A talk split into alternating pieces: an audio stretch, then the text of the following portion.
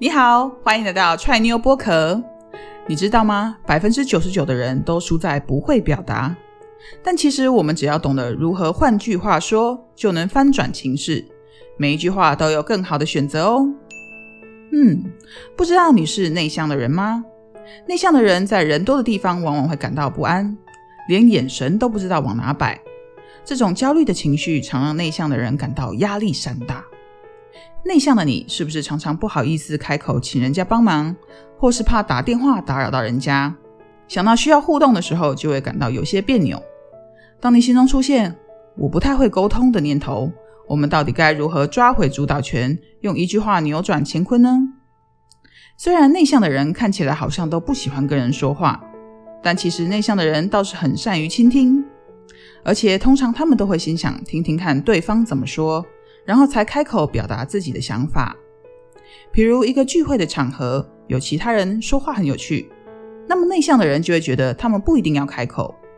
如果真的要说，他们也会先听对方说些什么，了解他们为什么会这样说，以后才会回应。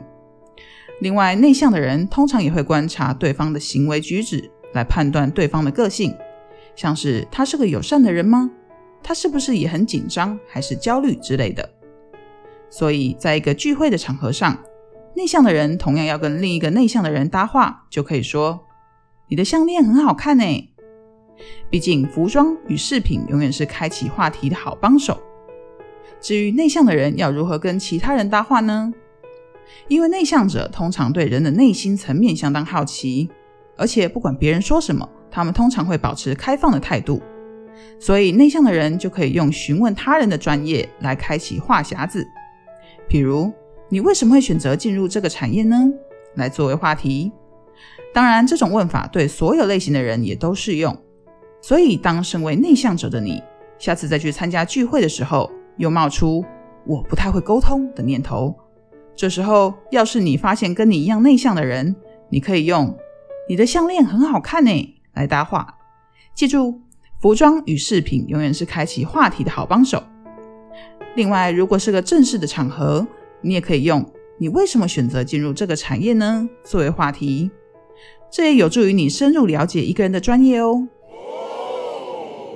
安静没什么不好，内向者的沉稳、细腻、谨慎、专注等特质都是成功人士的必备条件。语言就像水，能载舟亦能覆舟。与其把资源花在身外之物，不如学会精准表达。善用语言的力量，让你过上理想生活。希望你每一次开口都能直捣黄龙。